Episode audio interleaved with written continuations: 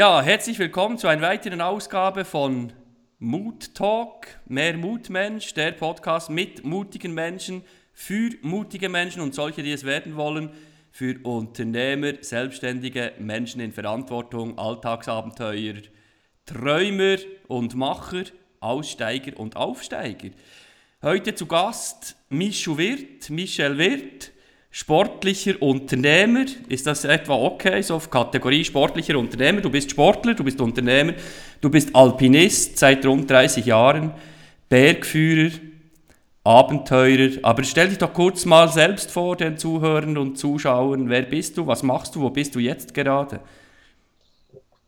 Ja, guten Morgen, guten Tag miteinander. Ähm, wie bereits äh, genannt, mein Name ist Michu Wirth bin jetzt dann, dieses Jahr werde ich 50 Jahre alt. Ich, ich bin wohnhaft in Bern und wie bereits angedeutet, habe ich äh, meine Karriere äh, bereits, äh, bin ich bereits am Höhepunkt, könnte man sagen. Ich bin seit 30 Jahren Bergführer, habe 1993 das Bergführerpatent gemacht, nach einer Lehre als Elektromonteur und anschließend ähm, das Lehrerseminar gemacht und mit, mit etwas über 20 dann das Bergführerpatent abgeschlossen. Ich war dann, äh, nach diesem Patent war ich vier Jahre in Neuseeland arbeiten als Bergführer und, und bin dann wieder zurückgekommen, habe dann die erste, meine ersten äh, Eindrücke im Himalaya gesammelt, Anfangs 90er Jahre, bereits Anfang, Ende 80er Jahre und habe dann selbstständig eine Firma gehabt, habe parallel dazu nochmal ein Studium gemacht in, äh, in äh, Medien- und Kommunikationswissenschaften 1998 bis 2002, meine Firma weitergeführt und bin dann 2011 zum einer größten äh, Expeditionsunternehmer äh, weltweit gekommen, das ist Kobler und Partner. Und jetzt bin ich Partner von Kobler und Partner und bin auch administrativ tätig, neben dem, dass ich äh, ähm, äh, selbst noch sehr viel unterwegs bin. Und zwar weltweit. Meine, unsere Tätigkeit der Firma Kobler Partner, die äh, zerstreut sich auf die ganze Welt. Von Nordpol bis zum Südpol, vom Everest bis auf die Seven Summits. Seven Summits sind die sieben höchsten Gipfel äh, dieser Erde, äh, beziehungsweise der Kontinente. Und wir haben sieben Kontinente und diese höchsten Gipfel der Kontinente, das ist für uns ein Verkaufswert für unsere Firma. Ja, vielen schönen Dank. Du bist Gipfelstürmer, seit sieben Jahren Partner von Koppler und Partner. Der Herr Koppler ist ja immer noch aktiv im Geschäft. Ähm, ja, und, äh, und du bist jetzt einer dieser Partner. Wie, wie viele Partner seid ihr bei Koppler und Partner? Also wir sind beteiligte Partner, jetzt zwei Hauptpartner, das bin ich und Rudi. Dann kommt noch Andreas, das ist unser sogenannter Head Guide und Kari Koppler, der äh, noch einen kleinen Anteil an der Firma hat. Genau. Mhm. Also bei euch kann man auch ähm, den Mount Everest buchen. Da war ja jetzt auch wieder Saison. Das ist immer die zweite Hälfte des Monats Mai, wo, wo die Gipfelstürmer äh, Richtung, Richtung Gipfel ähm, losziehen. Du, jemand von euch war ja jetzt auch wieder auf dem Gipfel im Mai, ähm, wie ich mitgekriegt habe. Du warst auch auf dem Gipfel. Ich weiß nicht, ob einmal oder mehrmals. Äh, ich glaube, es war 2011. Ist das richtig? Richtig, ich war 2011 ähm, am, äh, auf dem Everest, auf dem Gipfel, genau. Und äh, das ist ein Teil unserer, unserer, äh, unserer äh, Firma oder unseres Geschäfts. Wir haben aber auch äh, ganz viele andere Geschicht, äh, Geschichten wie Skitouren, Reisen oder Bergsteigen hier in der Schweiz oder eher Trekkings oder Glacierreisen. Also wir haben eine ganz große Palette von verschiedenen Angeboten, die draußen stattfinden. Mhm. Genau. Du bist passionierter ähm, Alpinist, passionierter Gipfelstürmer, Bergführer seit rund 30 Jahren, äh, jetzt seit sieben Jahren Unternehmer bei Kobler und Partner. Ähm, wie ist diese, diese Verteilung? Äh, kommt der Alpinismus zu kurz? Oder bist du jetzt, bezeichnest du dich mehr als Unternehmer oder mehr als Alpinist? Also ich, ich, muss so sagen, dass meine, meine Karriere in diesem Sinn hat sich so in verschiedenen Dekaden ein bisschen abgespielt. Das erste war, dass ich Mitte 80er Jahre, als ich 15 war, mal ähm, auf das Klettern gekommen bin durch die Pfadi. Meine Pfadfinder, äh, Führer waren passionierte, passionierte Bergsteiger und haben mich da mitgenommen. Und ich bin dann vom Eishockeyspiel äh, in, in den Bergsport übergewechselt. Das war seit 15, 16 Jahren und bin dann sehr, sehr, sehr äh, straightforward gegangen. Also habe sehr schnell ähm, ähm, sehr, äh, heutzutage würde man sagen, extreme Sachen gemacht, habe viele Solos gemacht, habe eigentlich äh, Bergsteigen am Limit gemacht, das kann man so sagen. Also mit äh, auch viel Glück. Und äh, das war natürlich auch ein bisschen eine äh, Bestätigungssache, das ist ganz klar, oder? In diesem Alter äh, sucht man irgendwo auch noch eine Bestätigung. Vielleicht, wenn ich das nicht getan hätte, wäre ich irgendwo äh, anders gelandet, wo auch immer. Ähm, auf jeden Fall hat es mich auf diesen Weg verschlagen und bin dann eben ähm, sehr intensiv in diesen Bergsport eingestiegen. Das war die erste Dekade. Die zweite Dekade nach diesen äh, Geschichten war dann das Bergführerpatent und als Bergführer bekommt man so äh, sehr schnell oder sollte man möglichst schnell die Perspektive bekommen, etwas gemäßigter unterwegs zu sein, das heißt kundenorientiert unterwegs. Äh, das war dann diese Zeit, als ich sehr viel mit Gästen unterwegs war und mit Gästen auch sehr schweres Zeugs gemacht habe, also Weiger Nordwand zum Beispiel, oder ich war an 4, 5, 8.000 mit Gästen. Ich habe äh, die schwierigsten Alpentouren mit Gästen geführt. Ich war Führer, Bergführer. Und da war auch immer noch der Fokus eher auf die, die Leistung und dann äh, hat sich das ein bisschen geändert, dann kam auch das, das Höhenbergsteigen rein, das ist dann auch viel Reisen eigentlich, also Reisen, eine Gesamt, eine Bergreise, da reist man an, man ist monatelang am Berg. Und das gibt eine ganz andere Perspektive auf das Bergsteigen. Und heutzutage bin ich eigentlich äh, sehr lustorientiert unterwegs. Also ich habe auch das Glück, dass ich ein bisschen wählen kann, wie ich will und was ich will. Also wenn ich mit Gästen mal gerne in den Norden gehe, äh, auf Norwegen zum Skifahren, dann gehe ich dann Skifahren. Oder wenn ich das mache oder mit, einem, mit Gästen an einen 8000er oder einen neuen Berg in Tibet gehe, dann kann ich mir das natürlich in dem Sinn jetzt in dieser Position auch ein bisschen auswählen, was ich machen schön, kann. Schön. Du hast gesagt, äh, mit viel Glück, du warst am Limit unterwegs. Äh, kannst du da so ein, ein Schlüsselerlebnis mit uns teilen? Ähm, was war da so das Glück? Also, ein großer Schlüssel, ich habe in dieser Zeit zwischen 1987 und 92 war das etwa, das sind so diese fünf Jahre, habe ich zuerst mal eine, mit einem Freund von mir eine Winterbegehung der Eigen Nordwand gemacht. Da hat's mir, da war ich sehr unerfahren und habe auch sehr viel Glück gehabt. Also diese Zeit war eigentlich nur von Glück begleitet, kann man sagen. Wenn ich im Nachhinein retrospektiv zurück, also wenn ich zurückschaue, dann muss ich sagen, war ich sehr vom Glück verfolgt. Habe ich meine Zehen abgefroren ähm, und zwar äh, so fest, dass meine Füße schwarz waren war ich dann zwei Wochen im Spital und mit Glück hab, haben sich diese Füße auch wieder regeneriert. Könnte auch sein, dass bereits in diesen Jahren meine Füße dort äh, abgeschnitten werden müssten und dann, äh, dann wäre sehr wahrscheinlich alles ein bisschen anders geworden. Ich habe auch äh, weiter Unfall gehabt mit 30 Meter Stürzen und meine beiden Füße gebrochen.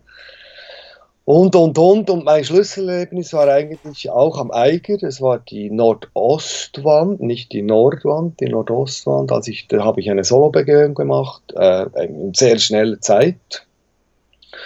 Und es war etwa knapp drei Stunden bis zum Gipfel. Und dann hat ein anderer Bergführer diese Wand noch schneller gemacht. Und habe ich gedacht, ich probiere es nochmal noch schneller zu gehen und bin dann äh, bei schlechten Verhältnissen in eine Situation gekommen, die sehr, sehr, äh, sehr äh, limit war. Das heißt, ich habe im Prinzip wie äh, die Verhältnisse nicht mehr im Griff gehabt. Für mich. Das war meine persönliche Einschätzung, dass ich dort am Limit war. Und es hat nicht viel gebraucht, dass ich dort eigentlich dann abgestürzt wäre. Dieses Erlebnis hat mir dann gesagt, gezeigt, dass das eigentlich okay ist jetzt so und ich jetzt auf eine äh, andere Schiene gehe. Oder? Genau. Ja. Und so im Vornherein, bevor du eine Wand besteigst oder einen Gipfel ähm, erklimmst, ähm, gibt es da auch bestimmte Ängste oder, oder, oder, oder irgendwelche Zweifel oder vielleicht Selbstzweifel, äh, die dich dann einholen? Oder, oder kennst du das, kennst du, du das nicht? Von jetzt oder du redest es von damals? Beides. ähm, heutzutage, also Erfahrung, Erfahrung ist, äh, ist ein wichtiger Punkt beim Bergsteigen äh, um auch etwas Angst wegzubringen. Also wir sprechen ja, das Thema ist ja auch ein bisschen Mut, oder? Ähm, und, und je mehr Erfahrung man hat, je weniger Angst hat man auch. Und beim Bergsteigen ist natürlich Angst sehr abhängig äh, von der Psyche. Und die Psyche ist, wie sie ist. Da hat jemand äh, 1000 Meter über dem Abgrund keine Angst wenn es nach unten geht und andere haben, können kaum nach unten schauen. Also das ist, dort spielt sich ja die Angst eigentlich auch ab beim Bergsteigen. Die Ausgehöhe und die Angst natürlich vor, vor, vor dem Absturz. Heute bewege ich mich in diesem Rahmen. Jetzt höre ich dich nicht mehr, Moment. Ist gut. Ja, jetzt ist wieder gut. Dabei? Wo sind also wir Psy geblieben? Die Psyche ist, wie sie ist. 1000 Meter Abgrund kann Angst auslösen oder durch Erfahrung eben nicht, genau. Also je mehr Erfahrung man hat, äh, je mehr lernt man sich natürlich auch selber einschätzen und kann die, die, diese, äh, diese Geschichte äh, besser einschätzen. Heutzutage bewege ich mich natürlich genau in dem Rahmen drin, wo ich weiß, es ist zumutbar. Es ist für mich zumutbar und wenn ich mit einem Gast unterwegs bin, auch für den Gast zumutbar sind wir wieder bei Mut, eben zumutbar. Ja, genau. Ja, ja, genau. Und früher in der, in der Sturm- und Drangphase, wie ich der, der sagen würde, war äh, vieles natürlich an der Grenze oder sogar über die Grenze. Also das Einschätzen von was ist möglich und was ist nicht möglich, war zu dieser Zeit äh, äh das Suchen der Grenzen. Und da habe ich natürlich diese Grenzen einige Mal sehr überschritten und auch viel Glück gehabt. Und heutzutage weiß ich ganz genau, wo die Grenze liegt. Und das ist das eigentlich das Ding. Also wenn ich hier an, äh, unter einer Wand stehe, alleine oder mit einem Gast oder mit einem Partner dort durchklettern will, dann kann ich mich selber einschätzen, ob das geht oder nicht. Und diese Grenzen, die können sich ja auch äh, schlagartig verändern durch Witterungseinflüsse oder äh, Gruppendynamiken oder äh, hast du da auch Erlebnisse gehabt oder schlagartig ändert? Ähm, ja, das gibt natürlich immer wieder ähm, äh, Erlebnisse. Das ist natürlich das äh, Risk Management. Also da ist man unterwegs und man muss sich auch immer wieder beim Bergsteigen muss man sich wie Etappen setzen und sagen, ich gehe bis dort und dann setze ich mich, überlege, go or no go. Wenn ich sage, ich gehe weiter, dann gehe ich weiter.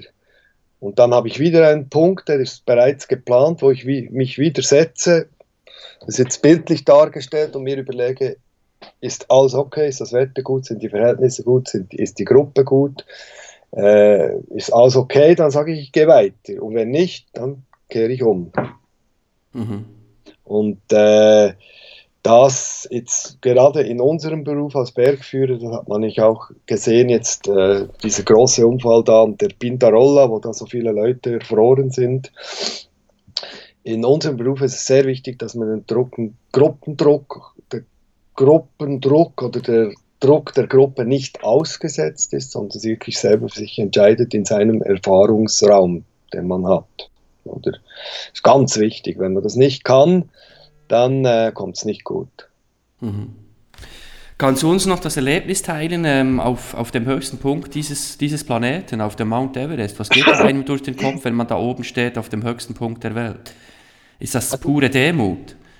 Also ich, äh, ich beginne mal ganz kurz äh, mit der, ich habe ja, ich bin ja 7, 8, 8000er und habe meine Karriere begonnen Ende 80er Jahre an einem Berg äh, namens Joe Oyu und die Karriere ging dann weiter in Karakorum, am, am Gaschebrum 2 und Broad Peak, habe dort meine Erfahrungen gesammelt die Höhe braucht viel Erfahrung, extrem viel Erfahrung und bin dann nach 1995 eigentlich neun Jahren war ich nicht mehr im Himalaya, habe mehr mit Kunden in der, Schweiz, in der Schweiz unterwegs und war dann 2004 am K2. Der K2 ist ja als 8000er eine der äh, anspruchsvollsten 8000er auf der Normalroute, sage ich immer. Und wir haben 2004 dort riesen, riesen Glück und Können gehabt und diesen Gipfel auch bestiegen. Das war natürlich schon ein großer Höhepunkt, der nicht jedem vergönnt ist, das muss man ganz ehrlich sagen. Und das ist sicher eine ganz andere Nummer als der Everest. Aber jetzt zurück zum Everest, dann war ich 2007 am Daulagi, 2009 am Manaslu, äh, am Joyu nochmal und dann 2011 war ich am Everest. Das ist wie, eine, äh, wie ein Aufbau bis zu diesem Everest und der Everest war eine logische Folge, obwohl der Everest als Berg eigentlich ähm, äh, heutzutage sehr touristisch angegangen wird, das muss man ganz ehrlich sagen. Das hat auch nicht mehr so viel mit Bergsteigen zu tun im klassischen Sinne. Das, da muss man auch ehrlich sein, aber das ist okay so für mich war es äh, mehr so mal zu sehen, wie die ganze Geschichte dort um diesen Berg abläuft. Da wir selber auch dort sind natürlich, wir haben dort äh, ein großes Basislager, ähm, war es sehr interessant, das mal anzuschauen, wie das läuft. Äh, auf dem Gipfel zu stehen war eigentlich ähm, für mich nicht, äh, ich bin nicht in Tränen ausgebrochen. Äh, aber es war, äh, es war sicher ein sehr schöner Moment, es war ein sehr schöner Tag. Äh, die ganze, die ganze, der ganze Aufstieg, alles ging sehr ähm, einfach, in Anführungszeichen, also alles wunderbar funktioniert. Das Wetter war super, es war praktisch kein Wind an diesem Gipfel. Und das war natürlich schon ein Riesenerlebnis. Und ich sage auch heutzutage noch meinen Gästen, die das machen wollen, der Everest, wie wir ihn anbieten als Berg, ist eine, eine wunderschöne Bergreise. Obwohl natürlich am Berg selber ähm, äh, schon ein, das ist ein Jahrmarkt. Ja, du hast ja in einem Interview erwähnt, der Everest ist ein Tummelplatz der Eitelkeit. Das, ja, gut, ist, so ein äh, das ist ein, ähm, ein Zitat, das ich vor, äh, da gebraucht habe, aber es hat ein bisschen was. Also Leute, die äh, an den, viele Leute, die an den Everest gehen, ähm, äh, wollen sich noch etwas erfüllen und, und, und da kommen viele verschiedene Charaktere zusammen, das muss man sagen. Aber das ist der Everest als Everest und dann gibt es viele Achttausende, da ist praktisch kein Mensch dran. Also es gibt jede Art von Bergsteigen im Himalaya, das muss man schon sagen. Genau. Und welches ist dein persönlicher äh, Favorite unter den Seven Summits oder respektive unter den 8000?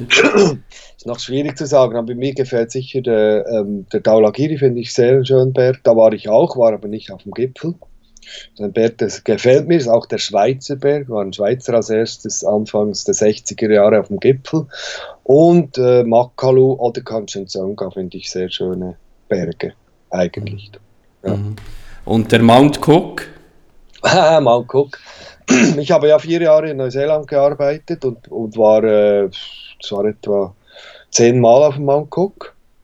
Ähm, der Mount Cook ist ein sehr schöner Berg, optisch ein schöner Berg, ähm, hat auch sehr schöne Routen, ähm, gefällt mir sehr, sehr schöner Berg. Für, mir, für mich ist der Mount Cook eigentlich ähm, der, der, der, einer der Seven Summits für Ozeanien also es ist ja die Karstens-Pyramide auf der, äh, auf der australasischen Platte, aber eigentlich ist der Mount Cook für mich der Berg dort, der als Seven Summits gelten sollte. So kann man sagen. Also kann man sagen, dass, dass du eigentlich in, in Neuseeland infiziert wurdest von diesem äh, Alpin-Virus? Oder wo, wo oder ist das ja. einfach eine Reihe von diesen Einzelerlebnissen, die du jetzt geschildert hattest, äh, und dann hat sich, hat sich das eine um das andere ergeben? Also der Alpinvirus hat, hat mich eigentlich gepackt, als meine Pfadfinderfreunde mich mitnahmen. Und dann habe ich eigentlich eigenständig in der habe ich dann das Bergsteigen, Skitouren gehen und Sportklettern. Ich habe auch viel geklettert, ich habe auch Wettkämpfe geklettert, Sportklettern. Das ganze die ganze Palette des, des Bergsports ausgeübt mit einer sehr großen Intensität zwischen 86 bis 96. Ähm, und, und da habe ich diesen Virus eben ausgelebt, so kann man sagen, ja. Der hat mhm. sich aufgebaut eigentlich Mitte, äh, Mitte 80er Jahre. Und, und der Alpinismus hat ganz verschiedene Seiten. Man kann klettern, man kann mehr Eis gehen, man kann mehr kombinierte Sachen machen, man kann Höhenberg steigen, man kann Alpenberg steigen, man kann Skitouren machen. Also es ist eine riesige Palette von Sachen und ich habe mich eigentlich immer ein bisschen als Allrounder bezeichnet, aber während gewisser Zeit immer etwas sehr intensiv betrieben. So. Mhm. Ja. Mhm. Kannst du vielleicht noch ein, zwei Erlebnisse mit uns teilen, äh, mit Gästen, wo, wo es unheimlich Mut erfordert, äh, mit Gästen äh, in den Bergen unterwegs zu sein? Äh, was gab es da so für Schlüsselerlebnisse? Oder äh, ja, kannst du da noch etwas erzählen darüber? Also, eben, ja, Mut ist ja, Mut ist ja, also ich definiere das ein bisschen so, dass man so auf, auf Gefahren äh, zugeht ähm, und etwas gleichwohl macht, obwohl man eben Angst hat. Und als Bergführer ist es weniger gut, wenn du so unterwegs bist. Aber ich habe auch schon so, solche äh, Geschichten gehabt. Also wenn wir nochmal zurückgehen auf den Mount Cook, 1994 war ich mit einer Zweierseilschaft unterwegs äh, und habe die Mount Cook Überschreitung gemacht. Äh, die ganze Überschreitung von West nach das war von West nach Ost, genau. Die One Mile Ridge. Und das ist eine sehr lange Tour und da sind wir, äh, waren, wir, ähm, waren wir so unterwegs, dass wir ähm, relativ langsam unterwegs waren und auch bivakieren mussten. Und wir mussten bivakieren ähm, am Gipfel des Mount Cook. Und äh, bevor wir zu diesem Biwak kamen, waren wir auf dieser Grat oben und das war, äh, die Verhältnisse waren relativ schlecht. Ich musste alles sichern und wir sind sehr langsam vorwärts gekommen. Da habe ich gemerkt, äh, da braucht es äh, Stamina, oder? Da, braucht, da muss man dranbleiben. Ich habe auch ein bisschen Angst gehabt und habe einfach gesagt, ich muss Schritt für Schritt weiter und keinen Fehler machen. Wir haben dann an diesem Gipfel übernachtet, am nächsten Tag sind wir abgestiegen und da war eigentlich alles gut. Aber dort war ich sicher, das war ein Punkt, wo ich gemerkt habe, jetzt bin ich sehr wahrscheinlich ein bisschen aus der Komfortzone herausgekommen. Das heißt, ich habe äh, Angst gehabt und habe aber diese, diese Angst eben überwunden, indem ich, dass ich schön äh, Stück für Stück weitergegangen bin und sauber weitergearbeitet habe mit Eisschrauben und Sichern und, und, und, und. Das Problem war auch, dass diese zwei, äh, ich habe gesichert, eine Eisschraube reingetan und dann äh, ins, ins, Seil gefallen sind und, und äh, eigentlich 50 Meter unter mir gehangen sind. Das war dann noch ein darauf, auf diese Angst, die ich hatte. Aber wir haben das gut überstanden. Mhm. Und hast du da irgendwie festgestellt, dass sich die, deine eigene Angst auf die anderen überträgt? Oder? Nein, das habe ich natürlich nicht gezeigt.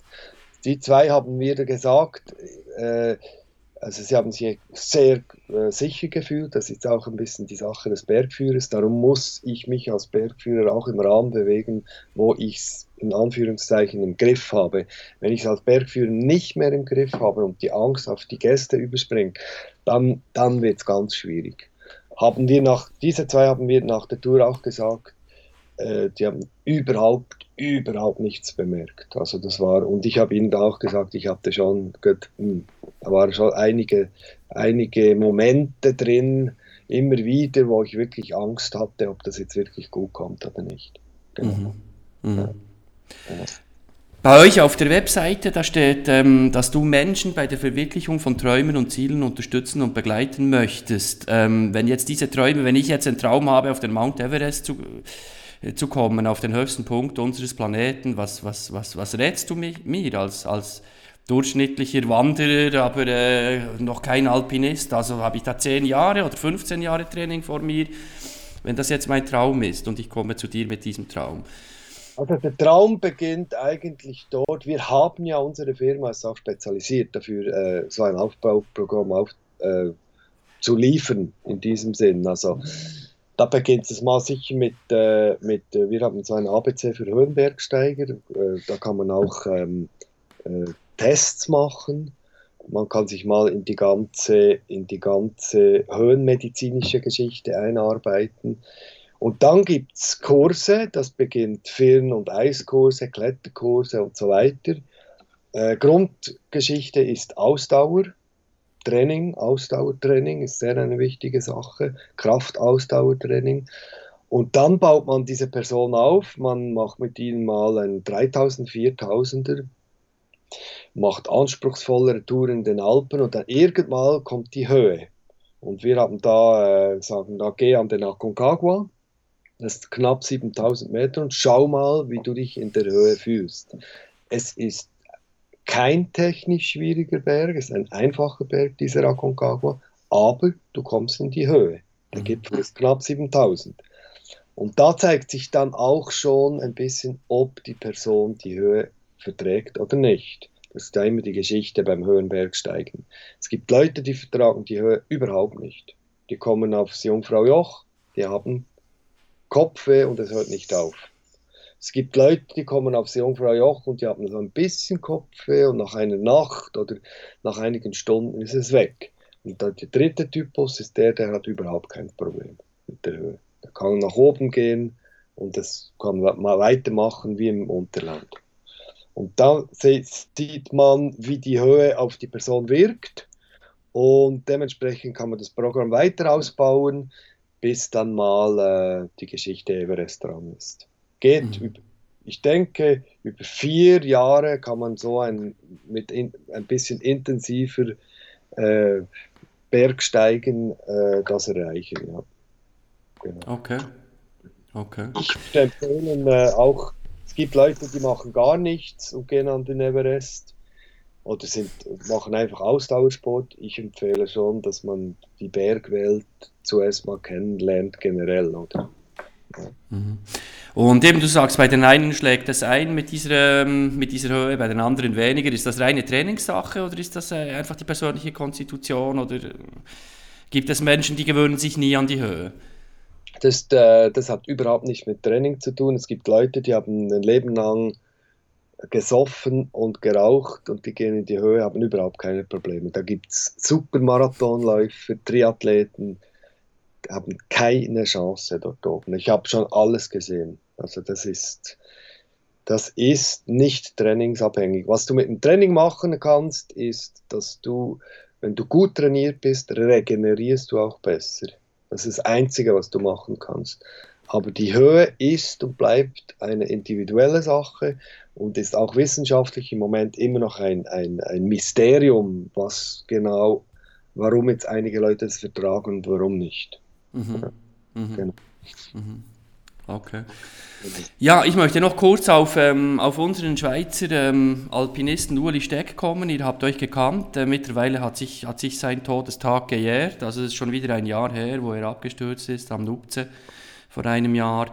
Ähm, ja, das ist natürlich immer eine andere Perspektive, wenn man, wenn man die Leute kennt, wenn man ihre Geschichte kennt. Ähm, was ist deine These? Was, was ist da genau vorgefallen? Er war ja damals auf einem, auf einem Trainings, ähm, auf einem Trainingstag ja, am Nupze unterwegs und, und einige haben dann gemutmaßt, dass er die, die, die sogenannte Westflanke eingestiegen ist wegen diesem Hufeisen, wegen der Hufeisenroute oder äh, kannst du, kannst du da etwas dazu sagen? Lotze, Lotze Schar.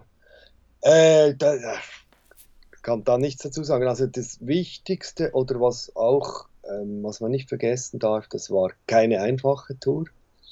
Die Sache ist ja immer, das ist immer eine Mediengeschichte. Also wenn jemand sagt, ja, das ist einfach für mich und ich, das ist für mich eine Trainingstour, heißt es noch lange nicht, dass es einfach ist. Und dort haben die Medien natürlich auch die Geschichte ein bisschen übernommen und so geredet, wie das äh, wie das jetzt ganz normal wäre und einfache Sachen ist es eben nicht. Es war auch dort eine anspruchsvolle Tour und in anspruchsvollen Touren äh, können, können Unfälle geschehen. Also in, in, dieser Geschichte ist es natürlich so, da kleine Materialschaden ähm, kann verheerende Wirkungen haben. Also wenn ein Steigeisen in einer Steilflanke abfällt, dann wird es schwierig. Und was genau passiert ist, das weiß ich nicht. Ich denke. Das weiß niemand, ja. Niemand, ich weiß es nicht. Ähm, äh, ja, das war, das war, ähm, das war das, das, Schicksal, ja, kann man so sagen. Genau. Andererseits ist natürlich ganz klar, wenn man sich in diesen Bereichen bewegt. Ich habe mich ja auch äh, einige Jahre in diesen Bereichen bewegt äh, solo unterwegs, schnell unterwegs, dann ist das Risiko höher, dass man herunterfällt. Das ist höher. Äh, da kann man noch so lange Theorien abhandeln. Äh, es, man geht ein erhöhtes Risiko ein und wo ein erhöhtes Risiko eingegangen wird, kann etwas passieren. Erhöht, Im erhöhten Maße passieren, das ist so. Genau. Mhm. Mhm. Ja, ich habe nur gelesen, dass Reinhold Messner sich dann geäußert hatte und er vermutete, dass Uli Steck äh, ganz andere Pläne im Kopf hatte, als er kommuniziert hatte und äh, dass er eben diese, diese Hufeisen-Variante machen wollte. Ähm, Hufeisen bedeutet ja diese drei Gipfel, ähm, genau. Everest, Lotse, Nupze, die genau. das Tal des Schweigens äh, umrunden. Ja, das, also, das kann durchaus sein. Also, äh, auch das ist natürlich das ist eine Vermutung und, und äh, wie gesagt, die Medien bauschen diese Geschichte natürlich ja, dann sinnig auf. Man darf aber nicht vergessen, es waren alles sehr anspruchsvolle Projekte, obwohl Uli selber immer gesagt hat, es, liege in seinem es liegt in seinem Bereich, das ist äh, unumstritten. Aber äh, man, manchmal ist es ein bisschen nach vorne gekommen, dass es so, äh, es ist machbar und nicht so schwer. Mhm. So, das haben die Medien dann auch immer übernommen und die Leute haben kein, ich glaube, viele Leute begreifen gar nicht, was es für, für, äh, für ähm, anspruchsvolle Touren waren. Mhm. Mhm. ist gar nicht fassbar in diesem Sinn. Mhm. Genau. Ja, wenn du jetzt so die 30 Jahre zurückschaust, was war dein eindrücklichstes Alpinerlebnis? Also ich muss sagen, ja, das sind wirklich 30 Jahre. Über die 30 Jahre hat mein Zugang zum Alpinismus oder zum Klettern das hat sich natürlich wahnsinnig verändert. Ich nehme heute nämlich das sehr gelassen. Früher habe ich das sehr, äh, sehr leistungsorientiert gehabt und heute nehme ich das gelassen und schaue von Tag zu Tag, was passiert, was kommt, was noch Schönes gibt und so weiter. Das schönste Erlebnis, ähm, ich habe so viele schöne Erlebnisse gehabt. Das ist, ich kann das wie nicht wirklich äh, sagen. Ich kann 10, 20 aufzählen. Aber ich denke, ein schönes Erlebnis auch äh, im Gesamtprojekt war natürlich auf dem Gipfel des Karl II zu stehen. 2004, das war sicher ein, ein sehr intensives Erlebnis, viel intensiver als das Erlebnis am Everest. Ich war ja da äh, äh als erster am Gipfel äh, von, äh, an diesem Tag und ich bin, ich glaube, ich könnte sagen, sehr wahrscheinlich die Person, die am längsten dort, oben war. Ich habe satte knappe vier Stunden auf dem Gipfel verbracht und gewartet, bis die anderen äh, Gäste von mir nach, zum Gipfel nach oben gekommen sind. Und diese, in dieser Zeit, in diesen knapp vier Stunden am Gipfel, dort oben sitzen und so in die, die Erdenkrümmung schauen, das äh, war sicher ein äh, Highlight. Ja, war wichtig. Richtig. Ja. Ein, und was geht, da einem, was geht da einem durch den Kopf in diesem Moment?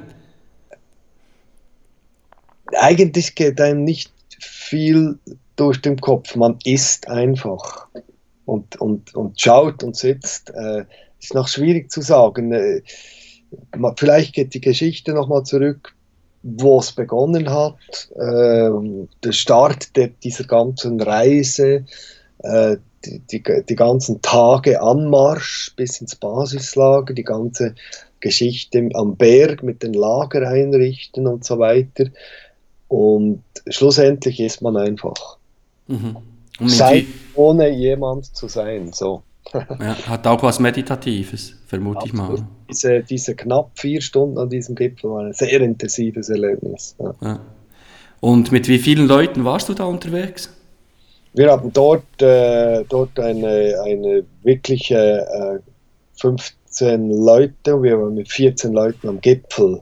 Nicht am gleichen Tag, aber das war sicher eine, eine der erfolgreichsten Expeditionen an diesem Berg. Sicherlich. Ja. ja genau. Ja.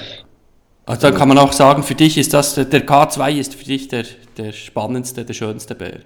Nein, das kann ich nicht sagen. Ich sage jetzt einfach, der, der, der Moment dort oben am Gipfel, diese Stunden dort oben am Gipfel, war sicher eine sehr intensive Zeit.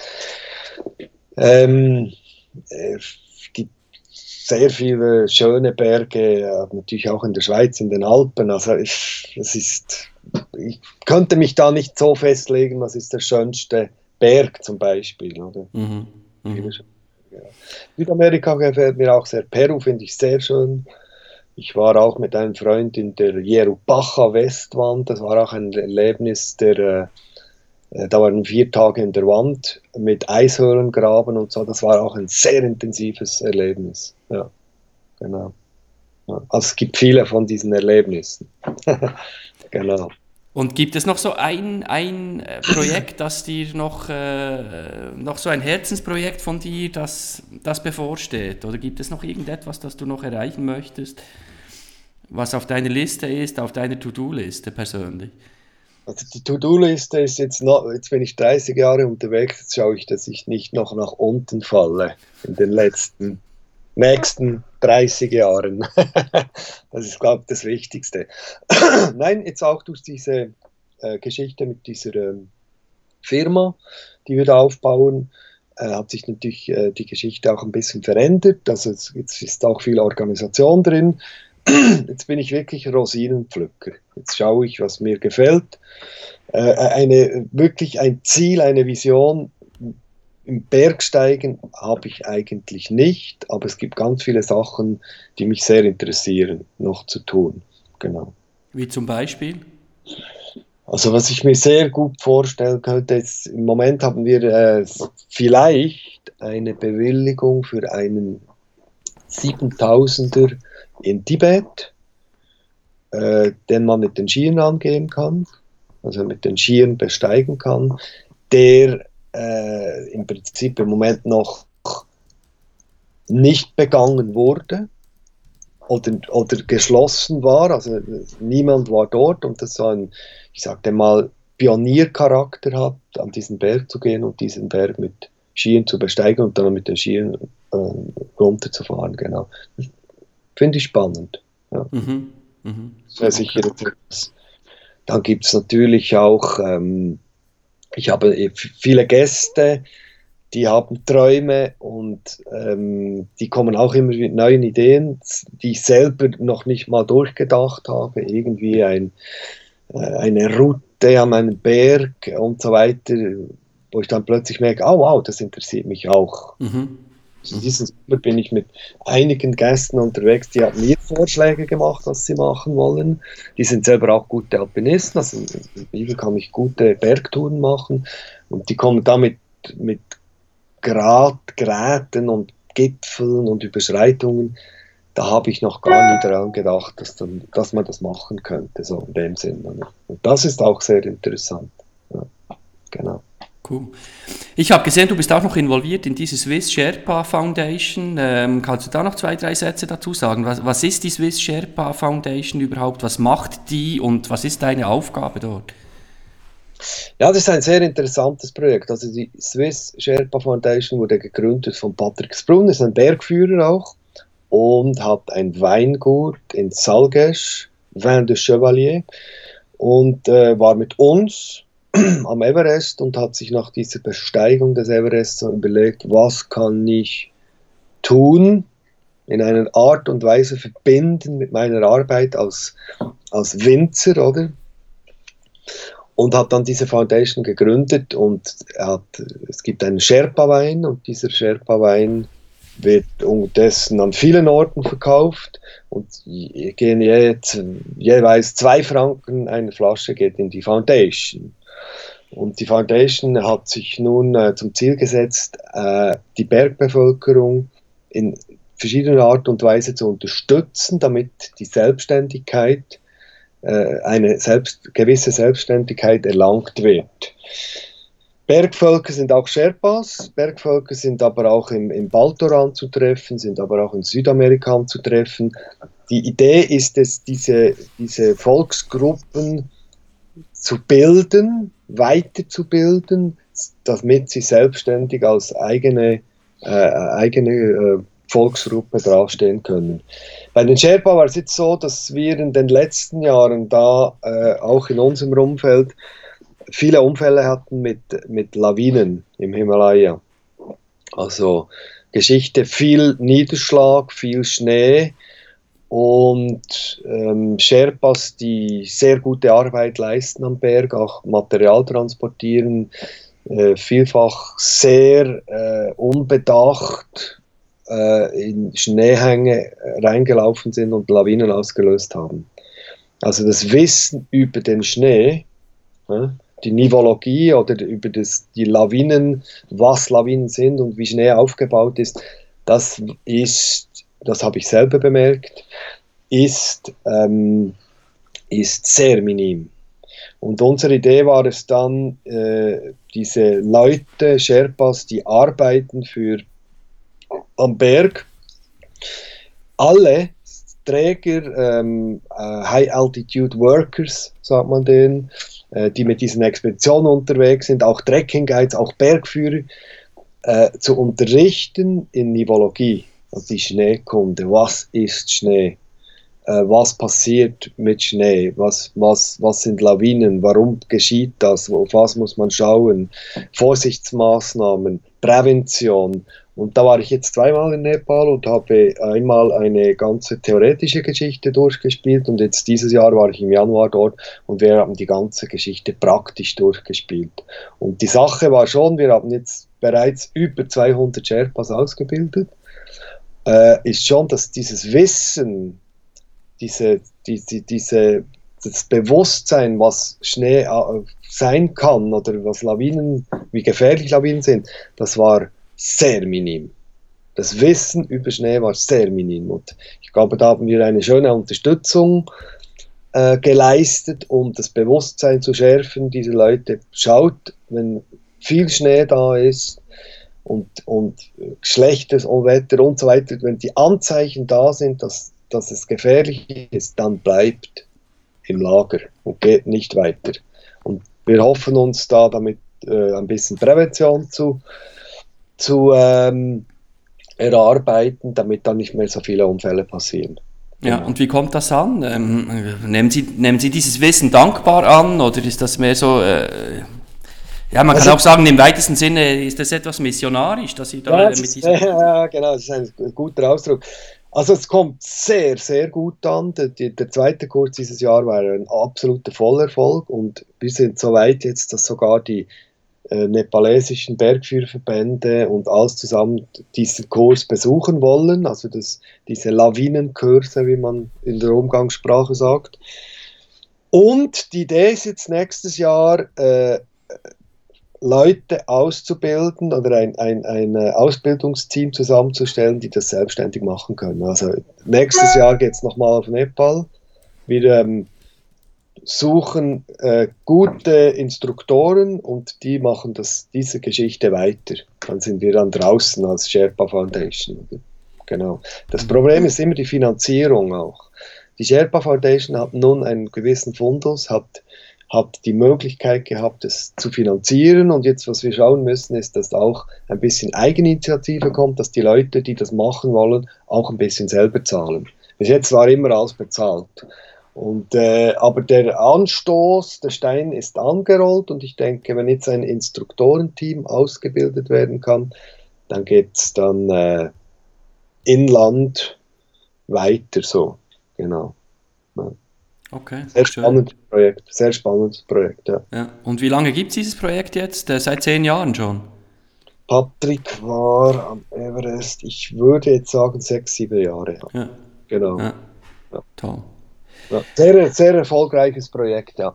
Auch die Idee mit, mit Wein, äh, also mit seinem, mit seinem äh, Enthusiasmus, äh, die Idee, Wein zu verkaufen und einen Anteil dann eben diesen Sherpa-Wein ähm, und dann einen Anteil in diese Foundation fließen zu lassen, finde ich eine sehr schöne Idee. Ja. ja.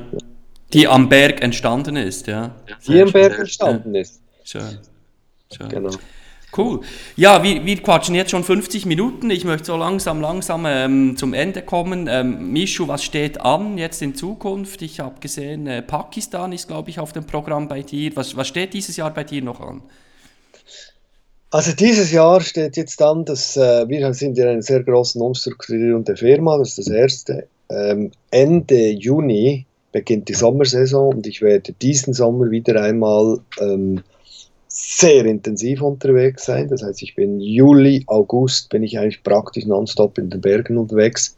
In den Schweizer Bergen, in den Alpen, also Alpenbergsteigen. Ja. Also nicht Pakistan. nicht Pakistan, nein. Wie kommst du auf Pakistan? Ja, ich habe bei euch auf dem Programm gesehen, dass da eine Pakistan- äh, Tour vorgesehen ist und ich dachte, du wärst dort äh, in charge. Aber, ähm... Man muss sehen, wir haben 35 Bergführer, die für uns arbeiten. Okay. Okay. Wir haben eine Tour in Pakistan in, in, in, am Spantik und wir haben im Herbst eine äh, Expedition an den 8000er Daulagiri und Oyu. Und wir haben äh, im Herbst dann auch später Herbst, im November sind wir am Südpol oder in der Antarktis unterwegs, aber das machen alles Bergführer von uns, genau. Ja. Ich selber gehe im Oktober mit Freunden ähm, nehme ich mir alte Enfield, Royal Enfield Motorbikes und fahre mit ihnen durch Indien, von Kathmandu durch Indien nach Goa. Nichts mit Bergsteigen zu tun, genau. Ja. Okay, das war deine Idee oder die Idee von deinen Kunden? das sind Freunde. Ich habe das, ich habe in den 90er Jahren, habe ich äh, während etwa sieben Jahren, habe ich jedes Jahr einen Enfield, Royal Enfield Trip. Ich habe äh, eigene Bikes in Kathmandu angeboten für Leute und bin mit Leuten durch Indien gefahren mit diesen. Genau. Cool. Sehr das war cool. ein anderes Standbein noch. genau, genau. Sehr schön.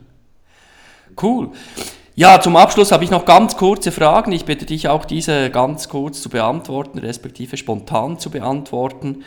Ähm, bist du bereit? Ja. Nordroute oder Südroute? Nord. Alpen oder Himalaya? Himalaya. Arktis oder Antarktis? Antarktis. Und welche Persönlichkeit hat dich am meisten inspiriert auf deinem Weg? Gibt es da jemanden? Persönlichkeit in Bezug auf Bergsteigen oder sonst? Ja, zu deiner Geschichte.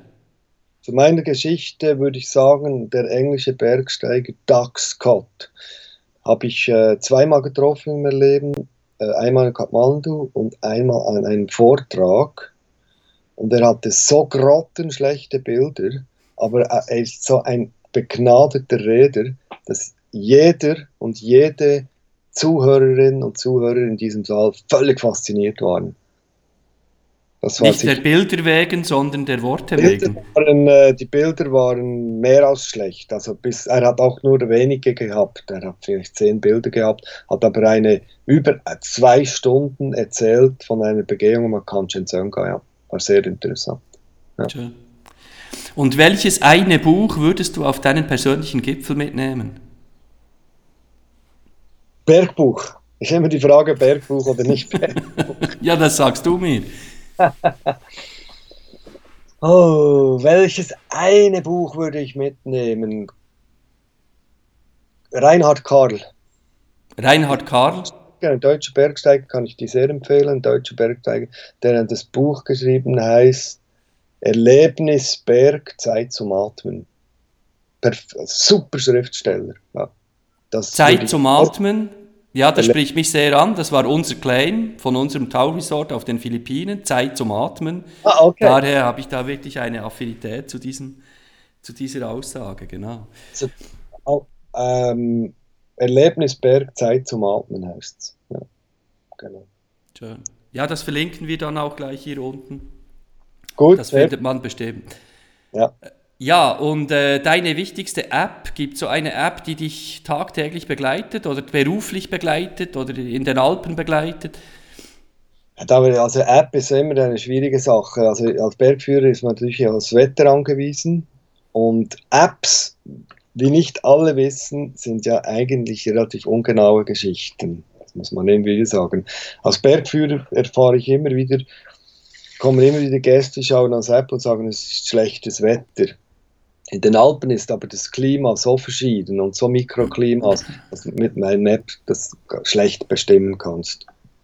Wetter ist aber sicher ein wichtiges App. Ich schaue auch, äh, ich habe auch das Bund-App, also Information in dem Sinn, als, als, als, ähm, als Weltinformation, das schaue ich auch sehr viel an. Mhm, mhm. Und wenn du von Wetter-App sprichst, äh, hast du da eine Empfehlung? Da gibt es ja auch verschiedene, verschiedene Lager. Die einen sagen nur die Lambdi-App, die anderen sagen nein, nein, Meteo Swiss und die anderen. Ich habe äh, etwa drei verschiedene Apps. Weather Pro oder äh, ja, Weather Pro, okay. Weather Blue oder, oder, oder und so weiter, ja. Aber schlussendlich, äh, wenn ich aufs Wetter gehe, schaue ich auch ein bisschen genauer aus die, auf die Apps. Genau. Okay. Ja, jetzt mich persönlich noch Wunder, du, du hast da hinter dir so eine, eine tolle Schwarz-Weiß-Szene hängen. Äh, kannst du da noch etwas dazu sagen? Was ist das genau? Ja, das ist, äh, das ist ein Bild, das ich per Zufall gefunden habe. Das ist ähm, ein, übrigens Hans Steiner, ein Fotograf, ist der Großvater eines Freundes von mir. Da. Hans Steiner? Hans Steiner, genau. Und ähm, das Bild hat mich sehr angesprochen. Das ist ein Bergführerkurs, einer der ersten sehr wahrscheinlich Bergführerkurse, ähm, 1938. Und also vor Kriegszeit, ja, Wahnsinn. Zeit und äh, ja, dieses Bild hat mich äh, sehr angesprochen, das sind auch schon Jahre her. Das ist für uns auch ein bisschen Kult geworden, diese Bergführer, die in eine Richtung schauen und ähm, mit diesen Brillen, einfach dieses ganze, dieses, die ganze Gestaltung dieses Bildes gefällt mir sehr. Ja. Alles, alles wird besser, steht da noch, ja. Alles wird besser, genau. Genau. Fotografien von Hans Steiner. Genau. Cool. Und wir als Bergführer äh, sehen, dass es auch 1938 schon Bergführer gegeben hat. das ist nicht ein neuer Beruf in dem Sinn. Genau. Die, Beruf, die ganze Berufsgeschichte des Bergführers ist eine sehr interessante, sehr interessante Geschichte. Und das Gleiche vollzieht sich wie in den Alpen, die Engländer jetzt äh, in die Alpen gekommen sind, die Westler jetzt in, den, in den Himalaya kommen, ist so, dass jetzt langsam die Geschichte sich so weiterentwickelt, dass auch das, die Leute im Himalaya selbstständiger werden, wie auch wir. Äh, ähm, oder auch die Leute, die Bergführer in Zermatt und, und, und äh, Chamonix und so weiter, plötzlich dann selbstständig geworden sind. Aber der Input ist von außen gekommen. Ja. Im Sinn äh, von England in den Alpen und äh, vom Westen im Himalaya, oder? Genau. Ja. Nein, ich habe das eben mal gelesen, dass, äh, dass diese Engländer da äh, sehr, sehr äh, federführend waren, auch in der Schweiz und in den Alpen, Ende, Ende 19. Jahrhundert, so Mitte, Ende 19. Jahrhundert. Ja, ist so, das, das ist das British Empire, oder? Die genau. Engländer damals hatten die, die, die größte Power, hatten auch Level, Lebenslevel und hatten durch das auch Zeit, solche Sachen zu tun. Klar, das ist der Auswuchs des das äh, British Empire. Oder? Genau, die waren natürlich in dieser Zeit diese Entdecker, also auch am Everest waren ja die Engländer x-mal unterwegs. Die haben die ganze, den ganzen Himalaya vermessen und, und, und. Also all diese Abenteuergeschichten, genau. Ja. Ja. Spannend, spannend. Ja, alles wird besser. In diesem Sinne ähm, würde ich hier gerne ähm, unser Interview beenden. Vielen herzlichen Dank, Mischu. Gibt es da irgend noch etwas, das du unseren Zuhörern, Zuschauern mit auf den Weg geben möchtest äh, zum Thema Mut, zum Thema äh, Gipfel erklimmen, persönliche Träume erfüllen? Gibt es da noch etwas, das du teilen möchtest? Ja, teilen. Ich sage einfach immer, das Schönste ist, wenn man äh, ob man ängstlich ist oder nicht ängstlich ist, wenn man Angst hat, dass man aber auch genau weiß, was seine eigenen Grenzen sind. Und wenn man diese Angst überwinden kann in, in eigenem Rahmen, dann ist das eben Mut. Dann ist man mutig, oder? Und Mut ist definierbar, äh, für jeden selber definierbar. Also es gibt, jeder Mensch kann mutig sein in dem Sinn? Genau. Schön. Mal Bergsteigen kommen will, ist herzlich eingeladen, sich zu melden und ähm, wir werden ihn begleiten in die Bergwelt. Hast du da gerade ein konkretes Angebot äh, im Kopf, das, oder so ein Einstiegsangebot, das du, das du kommunizieren kannst? Nein, was wir sehr gerne und immer mehr machen, wir beraten auch gerne. Wir sagen den Leuten, wenn sie etwas machen wollen, dann kommt mal vorbei und dann sprechen wir mal ein bisschen zusammen und reden und schauen, was überhaupt die Idee ist.